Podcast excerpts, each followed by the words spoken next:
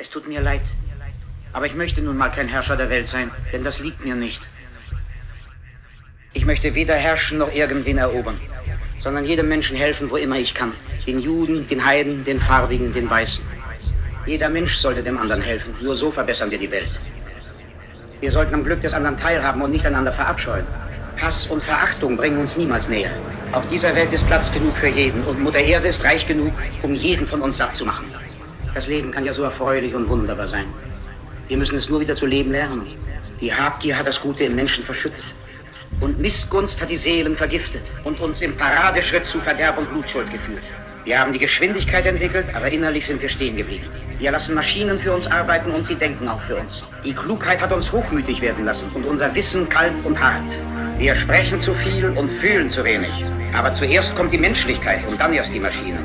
Vor Klugheit und Wissen kommt Toleranz und Güte. Ohne Menschlichkeit und Nächstenliebe ist unser Dasein nicht lebenswert. Aeroplane und Radio haben uns einander näher gebracht. Diese Erfindungen haben eine Brücke geschlagen von Mensch zu Mensch. Die erfordern eine allumfassende Brüderlichkeit, damit wir alle eins werden. Millionen Menschen auf der Welt können im Augenblick meine Stimme hören. Millionen verzweifelter Menschen. Opfer eines Systems, das es sich zur Aufgabe gemacht hat, Unschuldige zu quälen und in Ketten zu legen. Allen denen, die mich jetzt hören, rufe ich zu, ihr dürft nicht verzagen. Auch das bittere Leid, das über uns gekommen ist, ist vergänglich. Die Männer, die heute die Menschlichkeit mit Füßen treten, werden nicht immer da sein. Ihre Grausamkeit stirbt mit ihnen.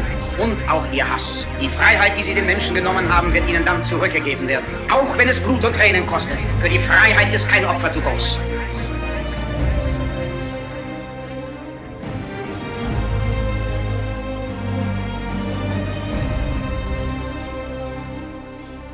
Soldaten, vertraut euch nicht Barbaren an, Unmenschen, die euch verachten und denen euer Leben nichts wert ist. Ihr seid für sie nur Sklaven. Ihr habt das zu tun, das zu glauben, das zu fühlen. Ihr werdet gedrillt, gefüttert, wie Vieh behandelt und seid nichts weiter als Kanonenfutter.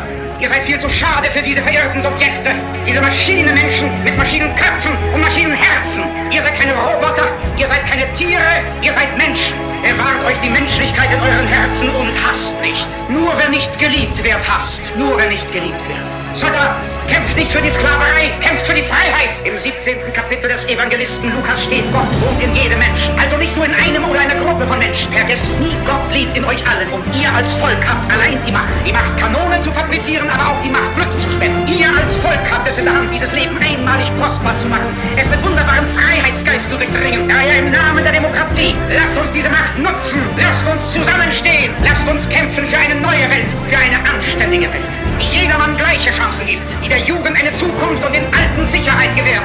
Versprochen haben die Unterdrücker das auch. Deshalb konnten sie die Macht ergreifen. Das war Lüge, wie überhaupt alles, was sie euch versprachen, diese Verbrecher.